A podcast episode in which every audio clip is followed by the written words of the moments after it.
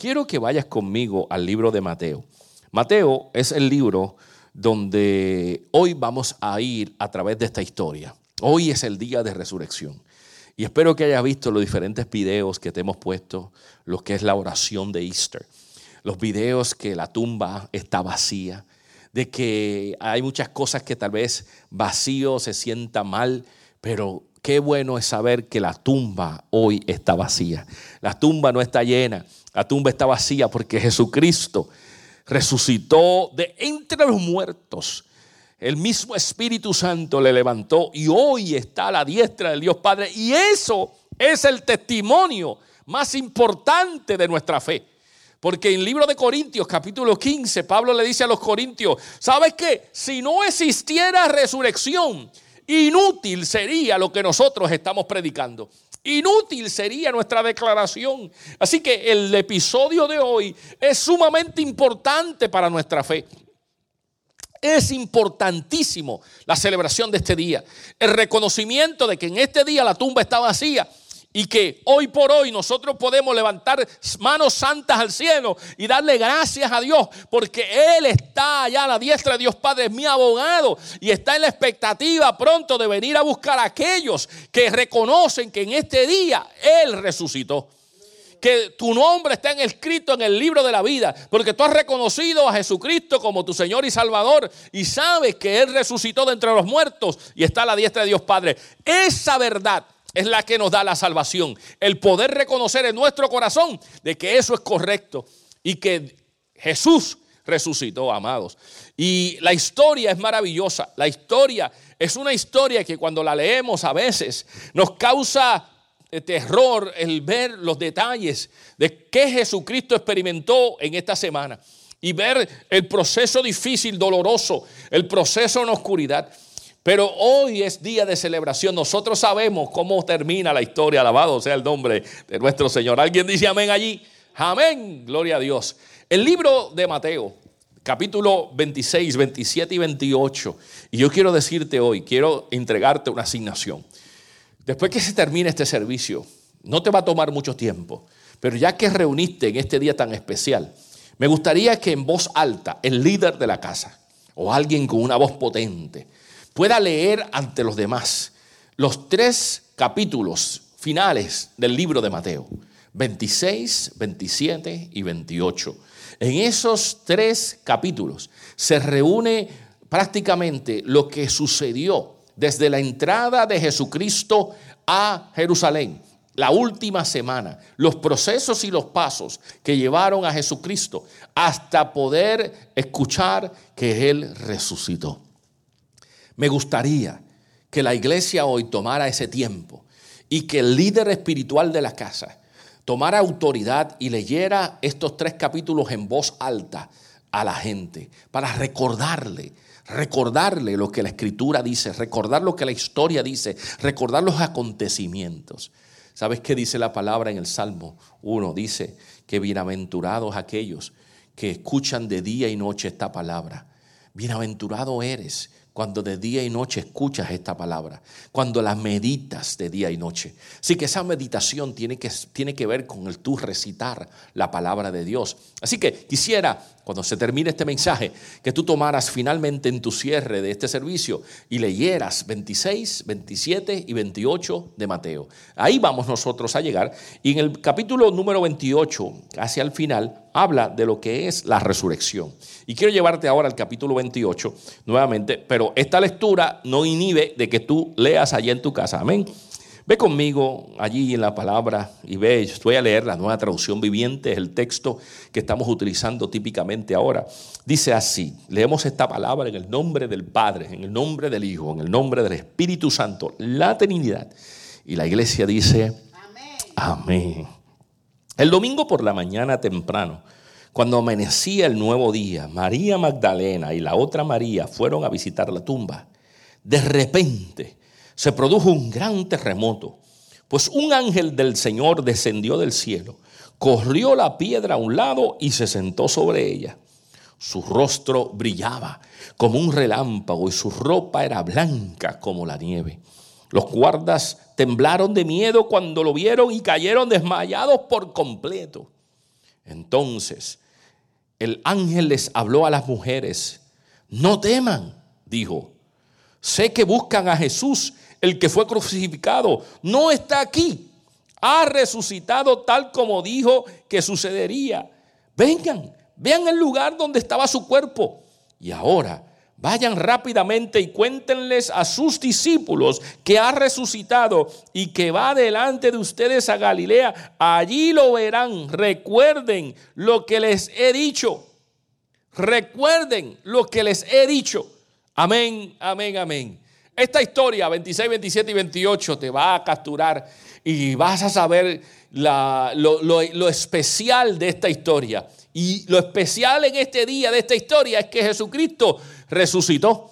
Es que cuando estas mujeres fueron temprano en la mañana, y hay otros, el libro de Lucas nos habla acerca de la experiencia también, y nos habla de la experiencia que cuando eh, estas mujeres iban camino para ungir al Señor, se encontraron que la tumba estaba vacía. Y este cántico de peregrinos y extranjeros, ayer mientras hablaba la congregación a las seis de la tarde, le cantabas un poco, yo no sé cantar, pero siempre me ha gustado ese cántico. Y las danzoras me, me recordaron que ellas danzaron ese, ese cántico, una danza hermosa, hace dos años atrás en este lugar que decía, porque buscáis entre los muertos al que vive, resucitó, se levantó, él vive. No busquéis más, no lloréis más, Él vive. A Satán derrotó, a la muerte venció, resucitó. Es un cántico muy, muy anciano, yo diría, ¿verdad? Para mi tiempo, porque cuando era joven escuché ese cántico y ha permanecido en mi corazón, porque esta es la verdad, esta es la verdad más importante. ¿Y qué significa la resurrección? Significa para nosotros la base de nuestra fe, significa el fundamento de nuestra realidad. esto Pablo le aclara a Corintios, porque Corintios era una iglesia que estaba con muchas confusiones, tenía demasiadas ideas porque venían de aquí y de allá. Y Pablo le dice, déjame aclarar, porque hay algunos de ustedes que están hablando de que no hay resurrección. Y le dice, no me digas que no hay resurrección. No me digas que no hay resurrección, porque si, yo, si tú me dices que no hay resurrección, entonces tú me estás diciendo que realmente en vana es nuestra declaración. Y cuando tú ves el capítulo 15, él habla y especifica claramente, ¿cómo que si no hay resurrección? Si no la hay, entonces nuestra predicación es inútil y la fe de ustedes también es inútil. Si no hubiese predicación, entonces tu fe es inútil, mi fe es inútil, lo que predicamos no sirve. seremos tontos al predicar esto. Y sigue diciendo, estaríamos todos mintiendo acerca de Dios porque hemos dicho que Dios levantó a Cristo de la tumba. Así que esto no puede ser cierto si no hay resurrección de los muertos. Y si no hay resurrección de los muertos, entonces Cristo no ha resucitado. Y si Cristo no ha resucitado, entonces la fe de ustedes es inútil y todavía son culpables de sus pecados. ¿Tú escuchaste? Si alguien te dice que esta resurrección, esta celebración de este día no tiene sentido, entonces significa que nuestros pecados todavía están con nosotros. Entonces, eso no es lo que nosotros decimos, es la fe en nosotros que declara que a través del sacrificio en la cruz del Calvario, a través del vencer a la muerte, hoy mis pecados todos fueron perdonados, tengo acceso al eterno, tengo acceso al reino, tengo acceso a moradas celestiales, tengo acceso a una vida eterna gracias al sacrificio en la cruz del Calvario. Gracias a la clave de nuestra, de nuestra fe que es la resurrección de Cristo. Así que, amados, que nadie te diga que esto es falso, nadie te diga el por qué celebras este día, nadie te diga el por qué tomas este día muy importante, aun cuando estamos en el famoso social distancing. Estás en tu casa y te felicito por estar conectado con nosotros. Esto es importante y sigue diciendo la escritura. Y dice el versículo número 19, y si nuestra esperanza en Cristo es solo para esta vida, somos los más dignos de lástima de todo el mundo. Si nuestra esperanza es solamente para este tiempo, entonces, bendito, decía el pastor Nino González esta mañana y nos decía, bendito, como decían algunos, ay, qué lástima es. Lo cierto es que Cristo sí resucitó de los muertos. Escúchame, lo cierto es que Cristo sí resucitó de los muertos. Él es el primer fruto de una gran cosecha, el primero de todos los que murieron. Así que, ya ven, Tal como la muerte entró en el mundo por medio de un hombre, ahora la resurrección de los muertos ha comenzado por medio de otro hombre. Así como todos mueren porque todos pertenecemos a Adán, todos los que pertenecen a Cristo recibirán vida nueva. Aleluya. Espera, amado, que recibiremos vida nueva. La resurrección es el principio, es las primicias de lo que va a suceder. Y escúchame, ¿qué es lo que va a suceder, pastor? Va a suceder que Cristo regresa a buscar a la gente. Cristo regresa a buscarte a ti. Cristo viene a buscar a alguien que lo reconoce. Cristo viene a buscar a alguien que reconoce el sacrificio. Y la pregunta es, y me hago esta pregunta, y es una pregunta existencial de este día. ¿Cuál es el significado Nadie me explicaste, pastor, que es importante en nuestra fe el que Cristo resucitara y que la tumba estuviera vacía. Pero ¿cuál es el significado de esta resurrección? Escúchame bien. ¿Cuál es el significado de esta resurrección? Yo quiero darte buenas noticias, porque el significado de esta resurrección es exclusivamente salvación. Esto es salvación. La resurrección es salvación. La razón por la cual Jesucristo vino a pasar por este proceso es exclusivamente para que tú obtengas la salvación. Resurrección es igual a salvación. Resurrección es igual a salvación. Resurrección es igual a salvación. Y todo el Antiguo Testamento apuntaba a un momento como este. Todo el Antiguo Testamento apuntaba a poder reestructurar de nuevo lo que en el originalmente Dios, el todo nuestro Padre, quiso hacer con todos nosotros. En el huerto del Edén había un tiempo maravilloso para la raza humana. Había un mover especial, había una identificación muy personal con Dios, eh, había un contacto, una intimidad exclusiva. Eso se rompió. Y desde ese momento, en el principio de la historia, ya el plan se estableció para salvación. Y el plan se establece y se consuma en el punto de la resurrección. En ese momento se consuma. El viernes hablamos de su muerte, pero en ese momento no se consuma la salvación. La salvación se consuma en la resurrección, porque sin la resurrección en vana sería nuestra fe. Así que la resurrección es igual a salvación. Este día es importante porque establece que yo soy salvo. Y como él dijo que iba a suceder, hay esperanza en que lo que él dijo adicional, que era, me voy, pero regreso a buscarte, regreso a tomarte para mí. Así que hay una esperanza bienaventurada de que Cristo viene a buscar a su pueblo. Porque así como Él cumplió, así como el Antiguo Testamento, todo apuntaban al punto de la resurrección. Ahora te digo, iglesia, que todo apunta a las promesas que Él nos dejó hoy para decirnos, Él viene a buscar a su pueblo. Él viene. Él viene. Hoy es un día histórico. Hoy es un día que ha marcado nuestra existencia. Hoy es un día donde no hubiésemos pensado, yo personalmente como pastor, nunca hubiese pensado que esto hubiese ocurrido. No hubiese pensado realmente de que estaría yo predicándole a un templo vacío. No pensaría yo jamás pensar que estaría predicándole a una iglesia virtual. Ahora, déjame, déjame aclarar algo. Yo creo que cuando comenzamos, comenzamos, y esto me remonta a nuestros primeros pastores, a nuestros primeros días, cuando nosotros comenzamos la iglesia y comenzamos la iglesia sin nadie. Literalmente. Teníamos un lugar y alquilamos un templo con sillas, pero teníamos una fe que hoy revivimos aquel momento hace 12 años y medio atrás. Cuando nosotros dijimos, vamos a levantar una voz en esta ciudad de Dilán y vamos a creer que Dios ampliará nuestro territorio.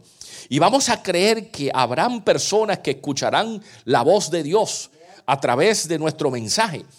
Y decidimos así comenzar en seco cuatro en aquel momento. Hoy hay cinco. Se unió, me dijo Josué, con nosotros, al paquete de nosotros. Pero ¿sabes qué? Aquel día éramos cuatro. Cuatro hace 12 años y medio atrás, cuando yo le predicaba a una cámara como estoy predicando ahora mismo. Y estoy delante del Señor aquí y mi familia lo sabe. Predicaba yo a una cámara diciendo, alguien escuchará este mensaje. Voy a predicarle a alguien porque alguien escuchará este mensaje y me acuerdo que ese mensaje lo publicábamos en aquel tiempo en un canal que se llamaba GodTube. En aquel tiempo pusimos estos mensajes que originales que nosotros comenzamos a predicar y déjame decirte, por muchas semanas predicábamos solamente a todos. Si yo le decía a mi familia, pues pónganse de frente para yo predicarles a ustedes y pónganme en la cámara porque alguien escuchará este mensaje. Así que 12 años y pico atrás estoy reviviendo esta experiencia, pero creyendo que hoy miles, miles más escucharán esta palabra. Y doy fe porque así lo hicimos al principio y gente escuchó nuestro mensaje, así que yo sé que hoy tú estás escuchando el mensaje. Pero nunca hubiese pensado de que esto volvería a ocurrir de la manera que está ocurriendo. De la manera única y exclusiva de esta generación en que un virus, y el presidente de los Estados Unidos utilizó la palabra que estamos en una guerra con un enemigo invisible. y déjame decirte, él se refiere literalmente al coronavirus, que es un virus que es invisible. Pero tú sabes, y yo sé, que nuestra lucha no es contra carne ni sangre, si nuestra contrapotestades, principados en las regiones espirituales, en los ámbitos espirituales, es una pelea invisible. Así que no somos extraños a esta guerra espiritual. No somos extraños a esta, a esta guerra invisible. Tú y yo somos la iglesia. La iglesia no es este edificio. La iglesia eres tú que estás escuchando. La iglesia eres tú que estás prestando atención. Y by the way, siéntate, no te levantes. Hello, alaba. Te estoy viendo, te estoy viendo. Pon la atención. Tú, pon atención. Pon atención a lo que Dios te está diciendo, porque la resurrección es igual a salvación. Y hoy es un día de celebrar que somos salvos. Somos salvos. Tenemos acceso al cielo. Dice la palabra en la historia que todos los elementos, los personajes principales, y siendo uno solo Dios, pero tres personalidades, Padre, Hijo y Espíritu Santo, todos tomaron su parte. Porque Jesucristo en la cruz del Calvario habla al Padre diciendo, ¿por qué me has abandonado? Y sabes qué, yo me imagino, y escúchame, y yo quiero que tú te imagines conmigo la experiencia de un sábado. Por muchos años hemos hablado y se ha dicho que el sábado es un día de silencio. Es un día donde hubo un silencio magistral un silencio no solamente en la tierra, sino un silencio, yo creo que a nivel del mundo espiritual. Porque yo creo, amados, y escúchame bien, que toda información, el conocimiento de todas las cosas, solo lo tiene Dios omnisciente, omnipresente, omnisapiente. Él, él es omnipotente. Él es el único que tiene el control y el conocimiento de todas las cosas. Así que yo me imagino que en el momento de la misión de Jesucristo, estando en la cruz, los miles y millones de ángeles que hay en el cielo, todos veían a Jesucristo sufriendo en la cruz del Calvario y tal vez se preguntaban al Padre, pero ¿qué pasa? Que Padre no está haciendo nada en el rescate de su Hijo. No sé si te has plasmado esta idea, porque en el momento cuando Jesucristo fue, sido, fue arrestado, Pedro trató de impedir el arresto, sacó su espada, tiró a matar al soldado y Jesucristo ahí le dice a Pedro, Pedro, ¿qué estás haciendo? Yo no necesito espada. Porque si yo quisiera, ahora mismo, yo le pediría al Padre y mi Padre en esta misma hora me enviara ahora mismo 12 legiones de ángeles para mi rescate. Así que yo me imagino que los ángeles todos estaban en una expectativa, de esa expectativa de un ejército listo para el ataque, esperando una orden, esperando una orden para ir a la defensa de Jesucristo y tal vez había una agonía en ellos pensando, pero, pero no podemos hacer nada, porque Él no nos envía? ¿Por qué no nos envía a llevar, a evitar, a crear un tumulto para evitar que nuestro Jesucristo, nuestro Creador, pase por este proceso? Sin embargo, Dios, que tiene todo el control, en el momento de la cruz hubo un momento que hasta quita su mirada de Jesucristo. Porque el mismo Jesús dice, ¿por qué me abandonaste, Padre? ¿Por qué en este momento me siento solo? Y yo me imagino que allá en el cielo, al tercer cielo, el Padre evitando mirar lo que está sucediendo y los ángeles todos preguntándose, pero ¿qué pasa aquí? ¿Qué lío es este? ¿Cómo es que esto termina de esta manera? ¿Cómo es que no podemos hacer nada? ¿Cómo es que tenemos la potestad de bajar y no hacer y hacer algo, pero todo está detenido? Aleluya. Dice la palabra que cuando Jesús le dijo eso a Pedro y dice que en esta misma hora podría enviar a estos ángeles, sigue continuando diciendo, pero no lo voy a hacer. Porque lo que se dijo de mí tiene que cumplirse. Lo que se escribió tiene que cumplirse. Así que no va a suceder, esto no va a parar, esto hay que continuar, no puede terminar. ¡Wow! Es la verdad bíblica, el poder tan, tan increíble de control en saber de que había una misión, porque la resurrección tenía que suceder para poder lograr la salvación. Resurrección es salvación. Resurrección es salvación. Dice la palabra, y yo me imagino, siguiendo esta, esta línea de pensamiento, que los ángeles todos estaban, y cuando finalmente es la muerte de Jesucristo, llega el sábado, y el sábado hay un silencio sepulcral, sepulcrar, un silencio único. Y yo me imagino en el cielo una angustia, una angustia debió haber estado en el cielo, una angustia del por qué. Y esa angustia en el cielo se reflejó en los discípulos. Porque los discípulos todos estaban encerrados.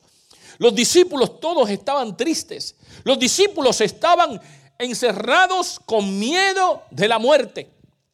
¿Por qué, pastor, miedo de la muerte?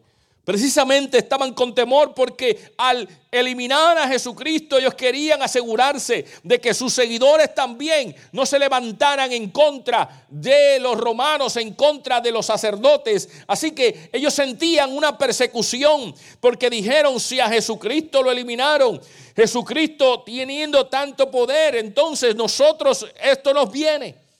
Y estaban escondidos, estaban encerrados al punto de que cuando María, oh Dios bendiga a las mujeres valientes, alabado sea el Señor, Dios bendiga la, la, remisión, no la remisión, el rendir eh, a las mujeres que Jesucristo permite, darle a las mujeres esa posición de privilegio de que fue la primera en recibir la palabra de Jesucristo y que fue la primera evangelista, aleluya, después de la muerte de Jesucristo, porque fue la que envió el mensaje a los discípulos que estaban todos encerrados. Y viene después de recibir esta palabra, el ángel le dijo, ve, ve, envía esta palabra a los discípulos y déjale saber de que el que había muerto ha resucitado.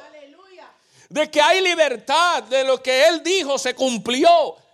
Hay gozo, que exista un gozo, una alegría. Porque Él ha resucitado. Y en ese día sábado, camino a ese domingo, probablemente ya en el domingo en la madrugada, cuando ella se levanta a ir a, buscarle y tratar de ungir. Gloria a Jesús, en ese momento está la declaración. Ella regresa diciendo, hey, y en otro texto habla que ella dice, hey, Él ha resucitado. Y si viste el video que pusimos, más o menos una dramatización de lo que pudo haber acontecido. Le llamaron, tú estás loca, tú no estás sentido, estás hablando tonterías. Sí, Él resucitó, yo lo vi, hablé con Él. Y dice la palabra que Pedro y Juan salieron corriendo a ver si era verdad. Dice la palabra y tal vez viste el video cuando Pedro y Juan están corriendo y Pedro se cansa aparentemente y, y, tarda un poco más en llegar y Juan llega primero, pero no se atreve a entrar. Cuando llega Pedro finalmente, él entra y se da cuenta de la realidad de que lo que dijo Jesucristo es verdad. Y yo quiero decirte que lo que dijo Jesucristo es verdad. Lo que él declara es verdad. Jesucristo viene de regreso. Y en este día la resurrección es igual a salvación. Y si tú no has aceptado la resurrección, entonces no tienes salvación. Así que necesitas ponerte para tu número, Asegurar de que tú estés claro con este día. Asegurar que entiendes lo que está pasando en esta hora. Asegurar que entiendes por qué te estás reuniendo con tu familia. Asegurar que entiendes por qué hiciste algo tan sublime como es la Santa Cena. Asegurar que entiendes que a pesar de la distancia todavía nos estamos reuniendo. Tienes que entender que en este día miles y millones están conectados en un lugar, en un día histórico donde yo creo que más gente se ha reunido en este día de lo que se han reunido en años anteriores. Dios está haciendo algo extraordinario para que la gente entienda lo que es la salvación. Nosotros debemos pedirle al Señor que regrese a nosotros. Iglesia, pídele al Señor que regrese a tu familia. Pídele al Señor que regrese a los tuyos. Pídele al Señor que, que el Señor tenga misericordia de los tuyos. Pídele al Señor que el Espíritu Santo se les revele a los tuyos. Pídele al Señor en aquellos que son familia, que no lo ves día tras día, que tal vez están en algún lugar a la distancia y que hoy por hoy tal vez no están sentados contigo, que se revele el Señor a ellos en este día a través de un texto, a través de un mensaje, a través de un video, a través de un WhatsApp, a través de un Facebook Live, a través de un mensaje directo, que se les revele el Espíritu para que entiendan que la resurrección es salvación. ¿Alguien dice amén allá? ¿Alguien entiende este mensaje? ¿Alguien sabe que esto no es meramente cualquier día?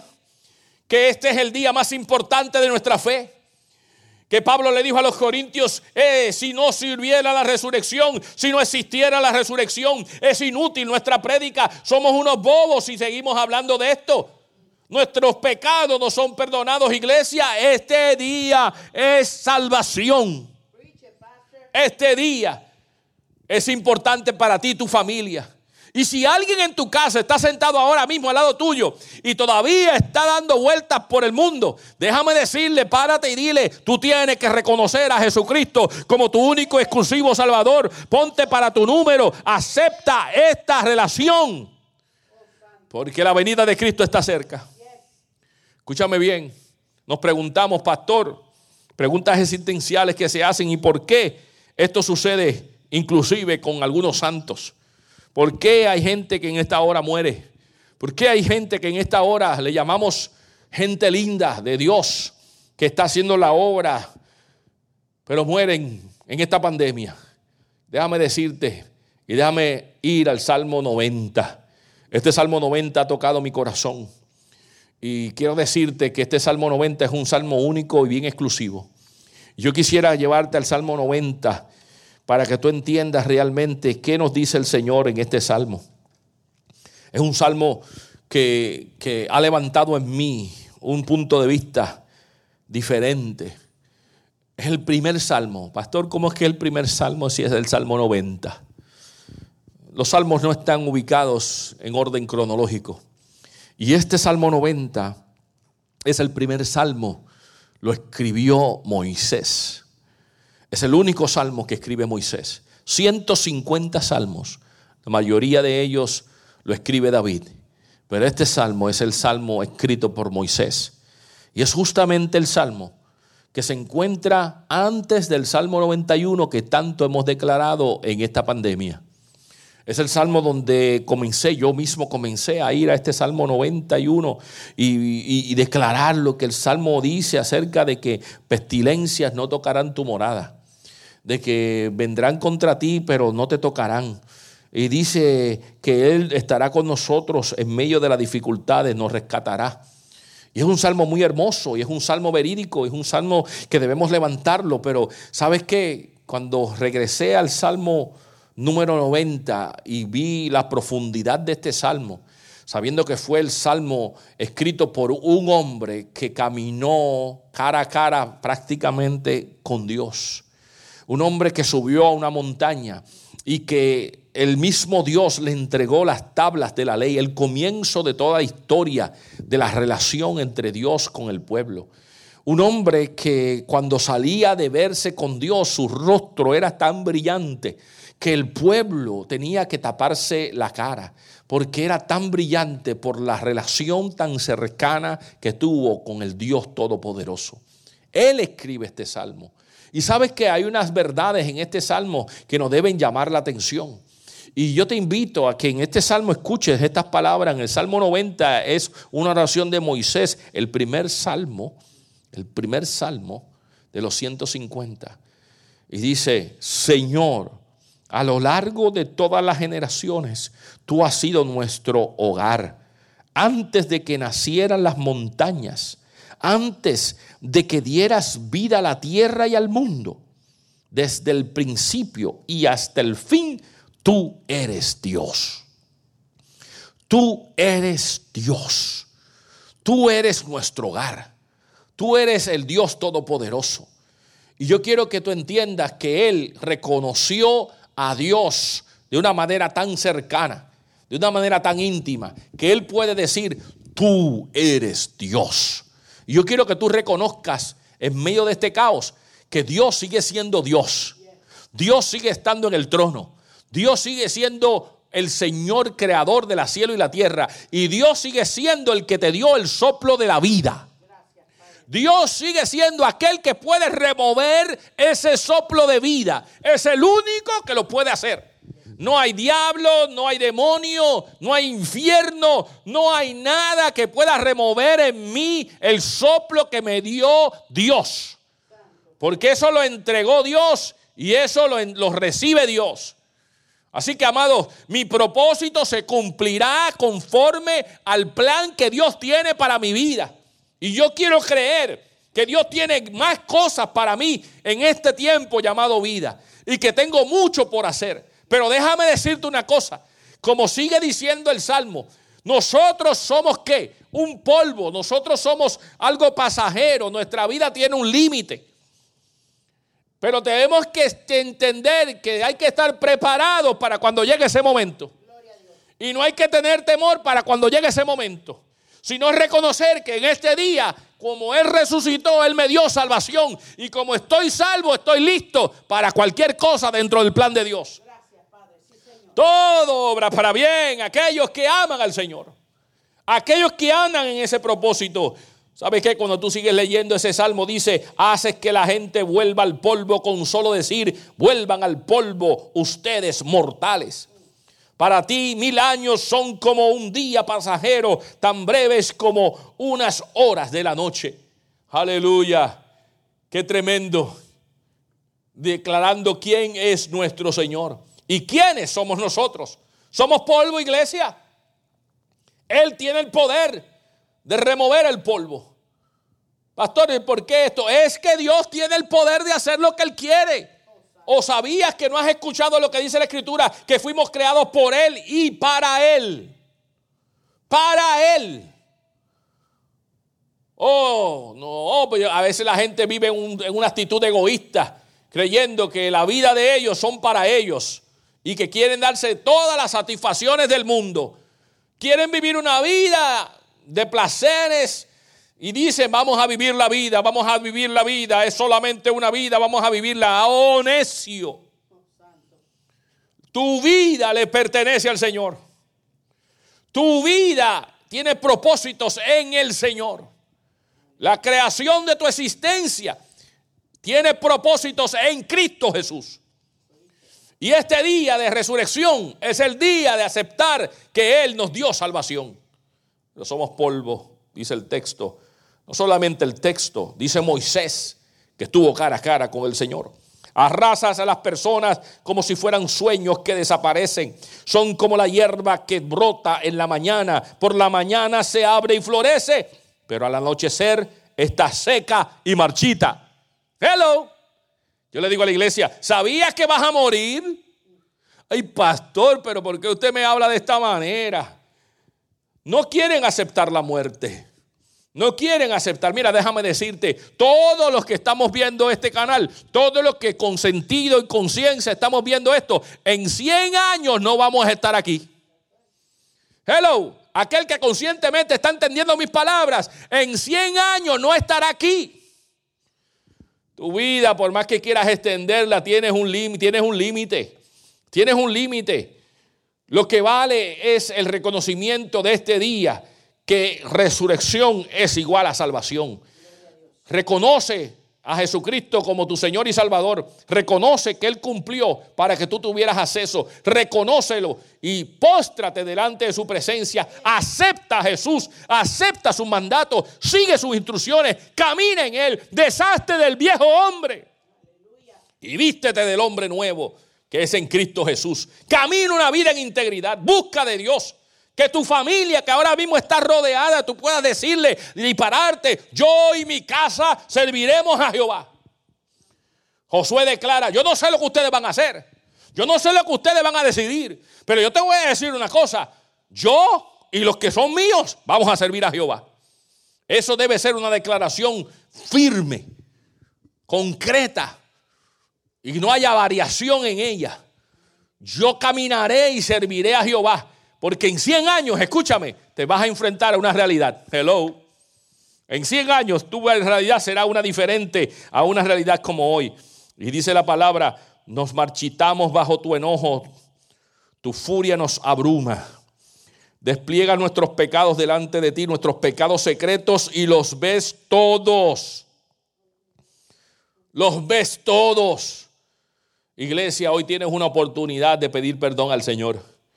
Si no vives conforme a la palabra del Señor, yo te invito a que reconozcas a Jesús y caigas en tiempo, caigas en sí como hizo el hijo pródigo, que cayó en sí, regresó y dijo, ¿qué estoy haciendo? ¿Qué estoy haciendo? Y quiero cerrar con esta declaración, una declaración que me pareció tremenda, es por esto que traje este texto. Mira cómo dice el versículo número 13. En el mismo Salmo 90, oh Señor, vuelve a nosotros. ¿Hasta cuándo tardarás? Compadécete de tus siervos. Sácianos cada mañana con tu amor inagotable, para que contemplemos, para que cantemos de alegría hasta el final de nuestra vida. Qué expresión más hermosa. Cuando dice Moisés y declara, Señor, regresa a nosotros. En este momento que tal vez encontramos que, que, decimos, ¿y dónde está Dios? Clama a Él y dile, Señor, regresa, regresa a nosotros. Regresa a nosotros. Danos la oportunidad de volver a cantar alegremente. Danos la oportunidad de que tú veas nuestro esfuerzo.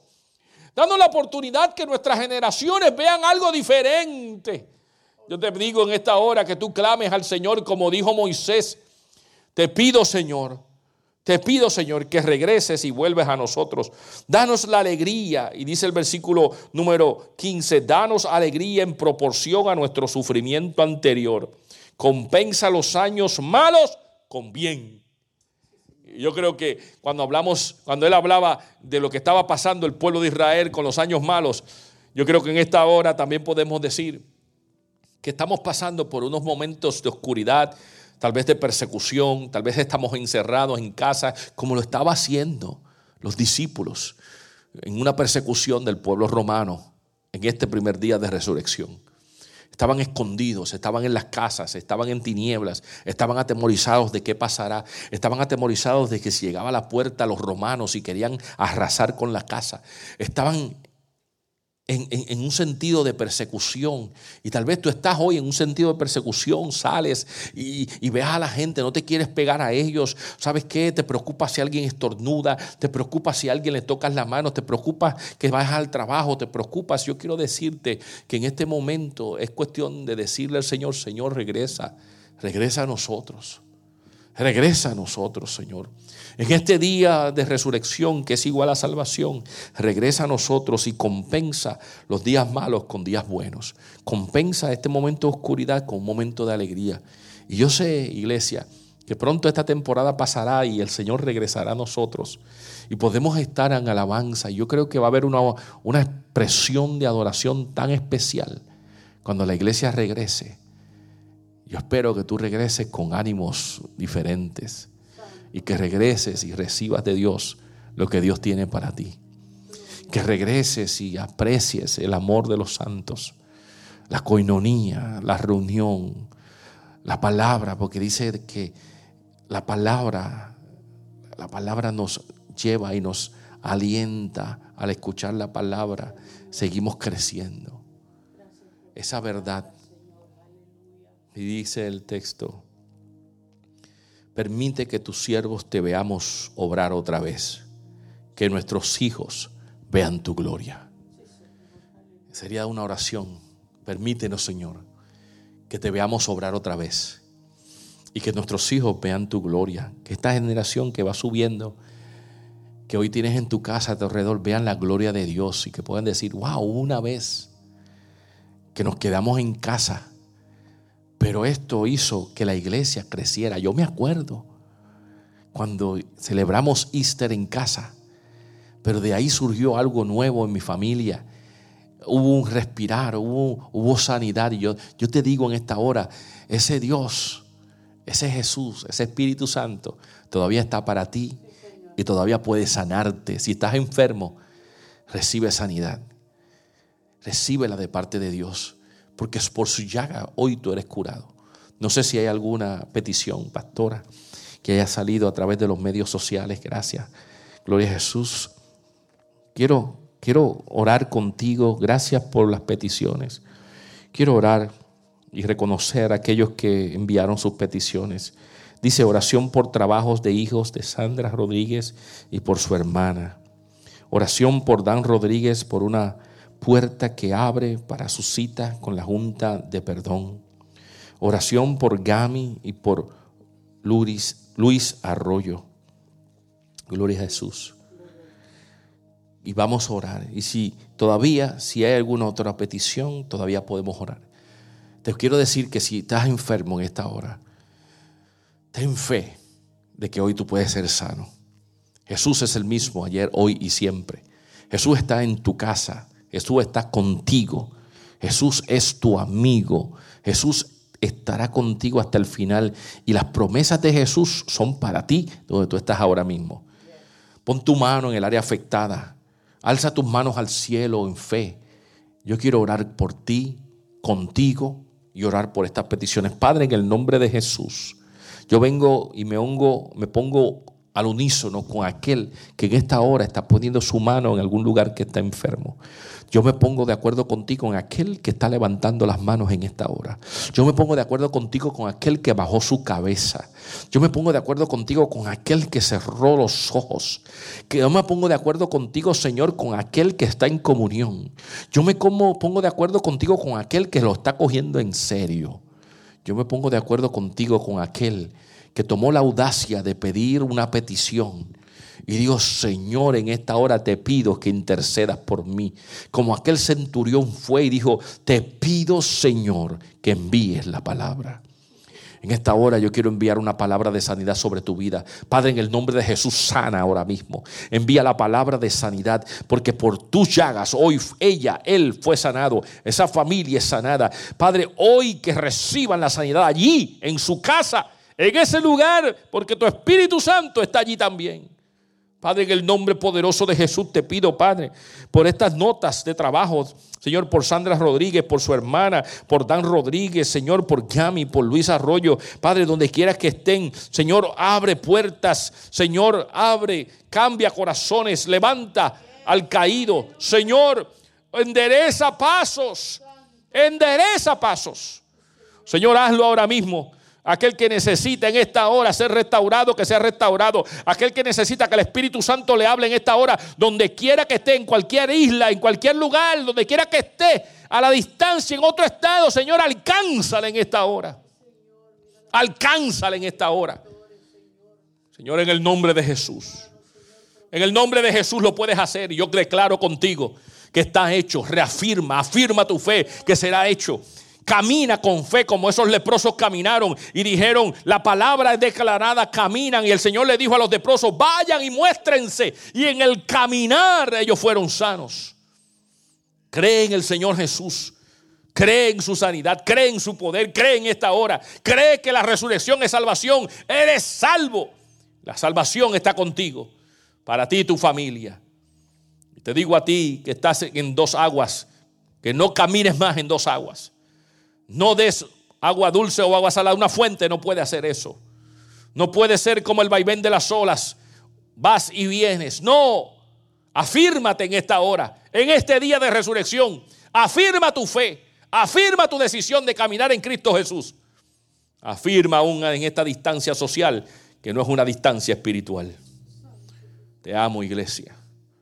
Te amo y estaré orando por ti. Estaré conectado contigo como pueda.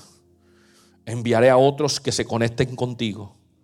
Enviaré a otros que sean una extensión de mis brazos. Haremos lo posible para seguir pastoreando esta congregación. No se trata de un lugar, se trata de un amor, de un alcance, de que Dios nos ha llamado a velar por los nuestros y así lo haremos. Estoy velando por ti y por los tuyos.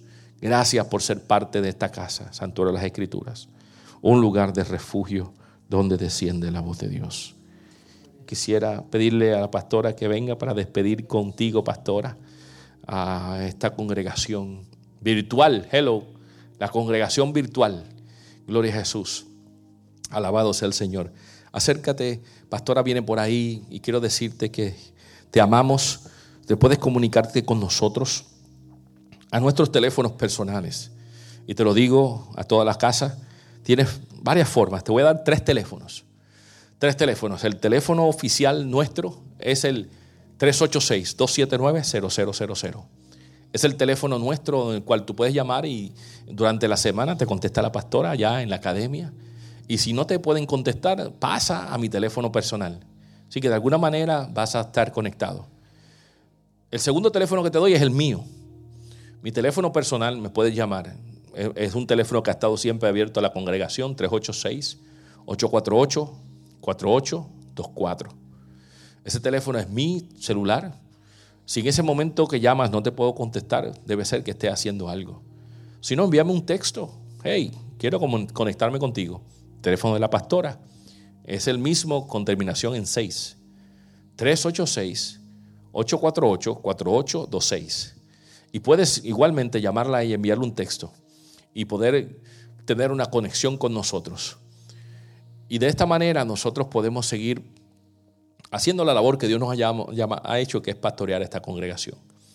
Comunícate y mantente en el loop y envía la palabra casa en un texto al 222-012-0 y puedes estar conectado con nosotros. Pastora, este es el día de resurrección. Jesucristo vive y resurrección es igual a salvación. El que ha aceptado esta resurrección ha aceptado la salvación. Así que no tomes en poco un día como hoy, que estamos aquí solitos, pero estamos con una gran cantidad de amados. Te declaro la bendición sacerdotal por su vida, declarada en Números capítulo 6 una bendición que Dios nos ha entregado para entregar al pueblo. Y recuérdate, dale share, dale share y constitúyate un evangelista. Iglesia, que Dios te bendiga, que Dios te guarde, que haga resplandecer su rostro sobre el tuyo, que tenga de ti misericordia y te dé su paz. Y que la gracia, el favor de nuestro Señor Jesucristo esté contigo siempre. Y la iglesia de Dios dice, amén. Amén. Salúdense los unos a los otros, desen un ósculo santo, ya que ustedes pueden hacerlo allí donde están. Amén.